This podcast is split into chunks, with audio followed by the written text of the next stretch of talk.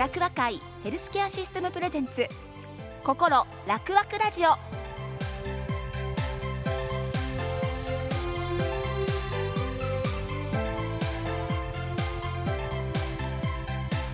おはようございます。楽和会ヘルスケアシステムプレゼンツ心楽和ラジオ。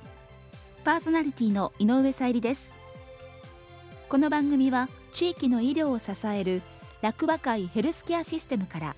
毎週医療現場の先生をはじめ医療関係の方々にお越しいただき皆さんの健康な暮らしに役立つ話題や現代の医療についての情報を伺います。さあ今日はどのようなお話が聞けるでしょうか？この番組は楽和会ヘルスケアシステムの提供でお送りします。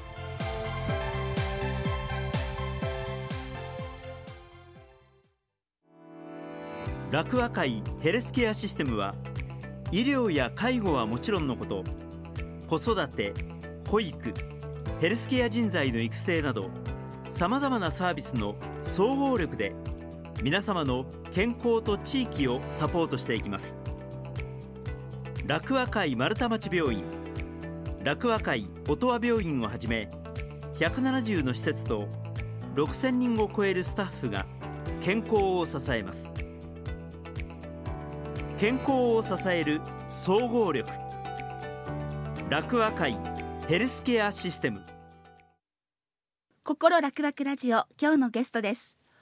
音羽病院入退院支援センター次長え家族支援専門看護師で集中ケア認定看護師でいらっしゃいます松本信和さんをゲストにお招きしました。おはようございます。おはようございます。今日はよろしくお願いいたします。お願いいたします。松本さんはえー、一緒にしてはとても叱られてしまいそうですが私と同業看護師さんですね。そうですね。あの同業の看護師しております。でもレベルが違うんです皆さん。あの看護師と一口に言いましても皆さん看護師は皆さん同じだろうとリスナーの方々は思いかもしれませんがさまざまなあの資格っていうんですか？があるんです。でそれをちょっと松本さんからお話をいただきたいと思います。お願いします。はいよろしくお願いします。えっ、ー、と看護師と言いましても一般の看護師と最近はですねえっ、ー、と専門看護師、はい、認定看護師、うん、で特定看護師、うん、診療看護師とですね、ね、看護師の前にいろいろな名称がつく看護師っていうのがあります。う。ん、で、まあ、今紹介いただいたように私は専門看護師っていうのと、認定看護師っていうのを持っております。はい、うん、で専門看護師っていうのは、大学院で2年間学んで、はい、私の場合でしたら家族看護という領域なんですけれども、はい、その領域を2年間学んで、はい、でまあ論文を書いて、はい、でまあ卒業を、えー、できしてですね、はい、でその後まあ資格を得るためのテストを受けて審査ですね、はい、受けてまあ専門看護師というようになります。ちなみに、はい、えっと、今別に看護の世界でなくても、はい、大学院ってあのさまざまな学部にあるじゃないですか。はい、そのような感じで、えーと、と10代の学生さんが、ストレートにその大学院まで行って専門看護師までお取りになるっていうこともおできになるんですか？実はねそれはできないんです。っていうのはまずはまああの、まあ、看護大学なり看護専門学校を卒業して、はい、でまあ、えーと、国家試験ですね、はい、看護師になるための国家試験に受かって、うん。うん、で、まあ、その後ですね臨床経験を5年積むっていうのが必ずおはい、え5年間の臨床経験があってその大学院に行けるんですか、はい、そうなんです。ただ、はあ、専門看護師の中でも、はい、私は家族看護という領域領域なんですけれども、はい、例えばがん看護であったりとか、うん、精神科を専門としている精神看護、はい。小児看護ですね、はいまあ、いろんな領域があるんですけれども、まあ、例えばがん看護の専門看護師ならば、うん、がんの領域に5年間、うん、あ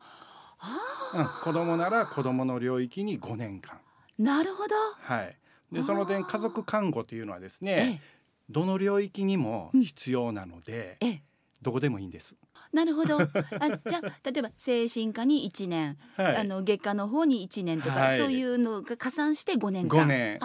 結局どこでも家族との関わりっていうのは必要なので、はい、どの領域でもいいとちょっとその点はねあのずるいんですけど。いやいやいやいや ちなみにねあの家族看護の専門看護師さんって、はい、どういうことをご専門にされてるのか、うん、リスナーさんちょっとピンとこないかなと思うんですが、はい、そうですね。まあ私の場合は集中治療室ですね、まあ、い。わゆる ICU というところなんですけれども、ええ、そこの前はご家族に関わることが今まで多かったです。はい、というのは家族の一員がですね、はい、急な病気になって、はい、でいろんな医療機器ですね。人工呼吸器はい、心臓を助ける機械とかね、うん、そういうふうなのがないと生きていけない、はい、例えばあとはね急な手術が必要になったと。で状況を整理できない中で、えー、家族っていろんな決断を迫られるんですね。状況がわからない中で、はい、うん、で不安もありますし、はい、精神的にも非常にこうね、はい、うん、ショックを受けておられると、うん、だからそういうふうな家族に対して、うん、やっぱ治療を決断していくときに、はい、まあ、要は患者さん家族にとってまあそのね一番ベストな、はい、うん、選択って何だろうかというのをこう一緒に考えたりとかですね。で精神的に非常にこうショックを受けておられる、えー、うん、ご家族に精神的サポートっていうのを、はい、専門としてこうさせていってもらってます、ね。ああいうなんでしょう、はい、医療処置とかを、はい、家族の方が説明を受けるのってまずその主治医となるお医者さんからお話を受けるパターンが多いかと思うんですが、はい、そこにその、えーと、松本さんのような専門看護師の方が、はい、えー、そばにいて何かしらのこう、なんて言うんでしょうレクチャーというかあのあるんでしょうか？そうですね、うん、今おっしゃっていただいたように医者の言葉ってね、ええ、なんていうんだろう私が看護師になった20年前に比べると、ええ、患者家族に分かりやすくは説明されてますけれども、ええ、それでも難しいんですよ。はい、はい、しかも精神的にね、はい、ショックを受けている状況で、はい、わーっと言われても 分からないと。はい。うん、やっぱそういうふうな時に私が一緒にこう説明を聞くにあたって、はい、やはりその患者さんであったりご家族の表情を見ながらね、やっぱり理解されてなさそうならば、はい、先生も今のところねもう一度こう、うん、説明していただけないでしょうかとかもちろんご家族にも今の先生の話って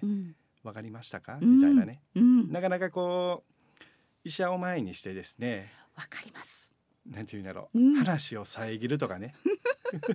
今なんておっしゃいましたなんて家族は言えないんですよね。そううん、だからそういうふうなのをやっぱ一緒に入ることによって、患者ご家族の様子をですね、しっかり観察して、うん、うん、であれっていう時には私が少しこうねサポートに入るということを、えー、と今までよくやってきましたね。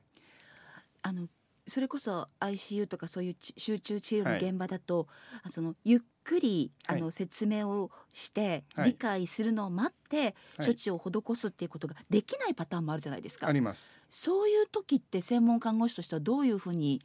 あれされるんですか、うん、まあそういうふうな状況というのはやっぱ治療がずっとこう先に進んでしまうんですね。だから患者さんが集中治療室に入ったらもう治療が始まります。もう命に直結する場合は、もう簡単な説明で。でやっぱり外でこうや待っているご家族っていうのは、それこそほんまに20年前って1時間でも2時間でも待っていただいてました。何の説明もなく患者の命を救うために。ああ処置がもう先行して、うん、はいはいはいはい。その間ねやっぱり1時間も2時間も、はい外で待たされてるんですよね。不安でしかないですよね。でやはりそういうふうなところの家族にも、うん、やっぱり早期から、ね、一体何が行われているのかであったりとか、やっぱりその精神的にこう不安なところですねやっぱそばにいる、ええ。うん、そういうふうなのをやっぱこうね今やるようにはしてますけれども。そうか、そこがまさにその看護師の役割ですよね。そうですよね。うんあの私もあの地域の医療の看護師っていうのをさせてもらっていて、はい、やっぱりその今この時代意思決定をしていかなければいけない場面って、はい、そういう集中治療的な部分じゃなくとも、はい、たくさんあります。あるんです。はい。ただその時その時でご本人の気持ちと思いと、うん。うん、そこの一番近くで見守ってくださってる、一番近いご家族の気持ちが必ずしも一致していないこともあったり、はい、あるいはそれそこは一致しているんだけども遠くのあのいらっしゃる またご親戚筋であったりご家族ご兄弟が、うん、いやそれは違うんじゃないっていうような意見をお持ちだったり、はい、そこの間に立って、うん、私なんかは右往左往する場面が多々あるんってども、はい、そういうことですか、うん、家族支援の。そうです、ね、だからよく病院ではキーパーソンって言って、ええ、家族の中で一人、誰かこの人が決定権を持ってるだろうみたいな人を決めてことを進めることが多いんですけれども、はい、今まさしく井上さんおっしゃったようにですね、はい、いろんな人が絡んでくるんですよ。そういうことです。だからそこの調整ですよね。ええだから私なんかはキーパーソンっていうのは別に決めつけずに、う。ん、この人の言葉が誰に影響していくのかとかね。家族の中で、うん、のその動きみたいなのを、うん。つかみながらどこにアプローチしていくと、まあ、どこにねかかより関わっていくとですね、えー、その場面場面でですよ、えー、うん、あのうまくあのことが進んでいくのかっていうのをこう見極めて関わっていくというねそういうふうな視点を他の一般ナースよりかはこう持っているというのがこの家族支援専門看護師の一つうん、特徴かなと。それは、うん、あのどうなんですか？松本さんの中でその見極めていく、はい、あの、はい、この流れっていうか見えない空気の、うん、あの流れっていうんでしょうかね、はい、それはどういったところ言葉なのか、うん、あるいは表情なのか、どういった部分で掴んでいくんですか？例えば何かこうね病状説明された後に誰が一番に発言するかとかですね。あほう、うん、カルテには例えばキーパーソン、まあ、要は主になる家族が長男とか書いてあっても実はそういうような病状説明が行われた時には長男よりも次男の方が発言しているとかね。あとは発言する前にちらっと他の家族の顔を見るような仕草があるのかとかね。うん、あとは部屋に入ってくる時にどの家族が一番に入ってくるのかとか。部屋に入ってくる順番？そうです。そういうのが実はその家族の力関係であったりとか、うん、家族の中で誰がこうリーダー的な役割をしているのかとか。ほうほう。なんかそういうのをねあくまでもアセスメントですよ、えー、外れる時も多いですけど。もちろんもちろん。でもそういうふうなこう、家族の中でのその動きみたいなものをねうん。なんかそういうのをこう非常にこうあの見るようにはしてます。だからその表面に出てくる行動の裏にどういうふうなやっぱりこう思いを持たれているのかっていうところをですね、はい、いかにこう引き出していけるか、はい、うん、そこに私はこの看護師のね、うん、別にこれは家族支援専門看護師だけではなくって、はい、やっぱり看護師としての、うん、まあ、面白みというかなやりがいというか、はい、そういうふうなのがあるかなと思うんですよ。恐れるだけではなくってうん、出てくる行動、はい。うん、そのそれはなぜなのかなっていうね、うん、そこをいかに突き詰めていくか、はい。うん、そこが非常に大事なのかなっていうようにこう思ってます。でね、うん、あの看護って何なのかっていうのを、はい、もっと形にしていきたいなと思っていて、はい、子供4人いる父親なんですけれども、はい、また大学院行ってですね。え次は何を？博士課程いうのに行って、ええうん、看護とは何かっていうね、うん、もう少しこうみんなが自分たちがこう関わる関わることによって看護をこう形にしていけるというかね 看護っていうのはこういうもんなんだって言える、うん、少しでもね、言えるように先ほどの医者のようにね。そうですね、病気をね取り除く、ね、すごいシンプルに言えると思うんですけど看護ってこういうもんなんだよってね、うん、特にまあ僕の場合はずっと喋ってるように家族看護という領域ですけれども、えーえ。ー、そこをもう少しね、うん、家族看護というのはこういうもんなんだ、うん、っていうのをねあのできるようになと思いながらでも松本さんがいらっしゃるその音羽病院はやっぱり看護師のレベルっていうのがすごく高いんでしょうね。はいあのまあ、今回の話の初めにもありましたように認定看護師専門看護師、ね、特定、ええ、診療看護師っていうのも結構いるんですよね。でそこの、まあ、スタッフたちがですね、うん、その若い子たちをいかに教育するか、うん、うん、ここ。大事ですね。そうですね。そこを僕もねぜひあのやっていきたいなって思っていて。だからこれからの、えーと、落和会音羽病院ですね、はい、リスナーの皆さんには期待していただきたいなと。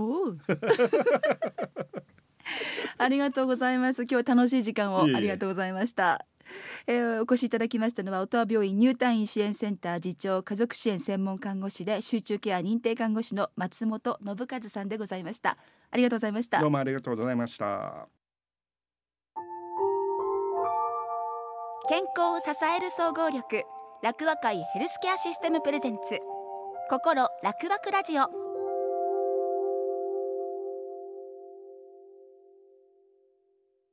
続いてのゲストをご紹介します。楽和会音羽病院から看護部ナースパートナーでいらっしゃいますレア・ジュリアさん、はい、そしてグェン・フォン・ザンさん、お二人にお越しいただきました。おはようございます。おはようございます。よろしくお願いいたします。よろしくお願いします。とっても笑顔が素敵なお二人なんですけれどもえっとジュリアさんはお国どちら？私インドネシア出身です。インドネシアなんですね、はい、ありがとうございます。ザンさんは？私はベトナムから来ました。ベトナムからありがとうございます、はい、えそんなジュリアさんとザンさんの、はい、お母様のような感じで、はい、お二人が見つめていらっしゃるもう一方今日ゲスト来られてます、はい、自己紹介お願いしていいですか？はい、えっ、ー、と楽和会本部採用教育課から参りました。山田と申します。山田さん、はい、よろしくお願いいたします。お願いします。あの山田さんにちょっとご紹介リスナーさんにいただきたいのが、はい、あのジュリアさんとザンさん、あの、はい、看護部のナースパートナーというお仕事、これはどういった職業になるんでしょうか？はい、あの東海では、えーと、看護助手ですね、うん、あの一般的に看護助手っていうところなんですけど、ええ、そこをナースパートナーと呼んでおりまして、はい、えー、看護師と一緒に、えー、患者さんの日常生活の、うん、えー、お世話ですね。とかあと配膳であったり、うん、あとまあトイレの誘導であったり、あのっていうところを一緒にしているスタッフになります。あのくしくも今テレビのドラマであのナースエイドと同じような感じってリスナーさんに思っていただいたらいいかしら？はいそうです。あそうなのね、はい、もうキラキラなねドラマ主人公がそうなんです。だからお二人のお話今日はワクワクしながら聞かせていただきたいと思ってます。よろしくお願いします。よろしくお願いします。まずジュリアさんに伺いたいんです、はい、インドネシアからこの日本に来られてどのくらいなんでしょうか、えっと私は今年六年になります。六年。六年。はい。まず私の第一印象申し上げていいですか、うん、めちゃくちゃ日本語が上手です、えー、そんなことないんですよ。まだ勉強中です。本当ですか、はい、日本に来られる前から、はい、日本語のお勉強はなさってた？してた？えっと日本に来る前には実は二ヶ月半ぐらいでそのインドネシアにあるの日本語学校みたいな感じで、うんあと勉強しました。2ヶ月半ぐらいで。たった2ヶ月半？はい。すごすごくない、はい、日本に来てからいろいろあの仕事をして、うん、その仕事しながら、はい、あの日本語の言葉とかですねあのどんどんあの覚えてって、えー、あのできるようになりました。ジュリアさんが一番最初に覚えた日本語って覚えてますか？一番最初は多分ありがとうございます。ありがとうございます。はい、素敵な言葉ありがとうございます。はい、ますはい。一番好きな言葉日本語では何ですか？一番好きなえっ、ー、と大好きとかですか？もう世の中が平和になる言葉に溢れてますね。あありがとうございます。ザンさんはあの、えー、ベトナム？ご出身ですが、はい、どのぐらいですか？来られてから。もうそろそろ5年になります。じゃあ同じようなね年月日本で過ごされてるんですね。ですね。ザンさんにとって日本はどんな風に感じてますか？国日本に来て。えー、っと日本に来てえー、半年ぐらい前勉強しててまた日本に来たら、えー、2年間ぐらい日本語学校で勉強してて、うん、また、えー、卒業したら、えー、この仕事も始まって働いています。すごいね。あの病院っていうところで、その外国から来られて働くってね、はい、あのまあ、普通の日本語でもあの難しくたくさん覚えなきゃいけない言葉いっぱいあると思うんですけど、はい、医療の世界の言葉ってちょっと特別独特なものがたくさんあるかなって思いますよね。はい、そのあたり。あやっぱりそう。はい、あそう。どんなふうにこうインプットっていうか学んでいってるんだろうと思ってすごい気になります。そうですね。多分毎,、うん、毎日あの看護師さんとかですね、うん、あの新しい言葉できたら私メモとかにあの1日3個とか5個とか、あ新しいの医療の言葉とかですね書いて、うん、あの覚えておきます。それあのその言葉を発した看護師さんに、うんはい、それどういう意味ですかって聞くんですか？聞きます。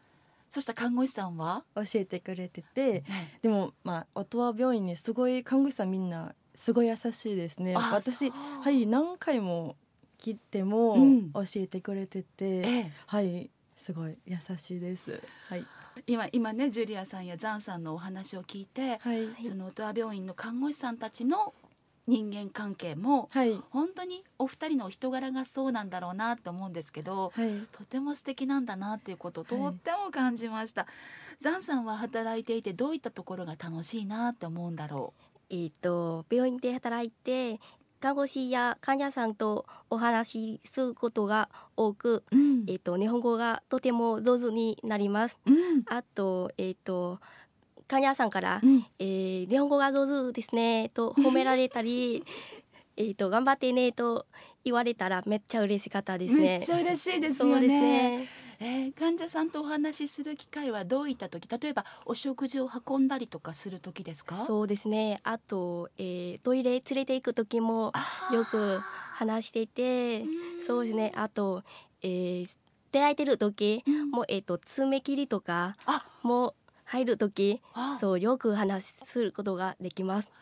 患者様の爪を切ったりもすることがあるんですか、はい、あそうですね。ありますわあ緊張しながらやってらっしゃるのがなんか目に浮かぶようです。そうですね。あの、うん、切るのとかすごい緊張ですね。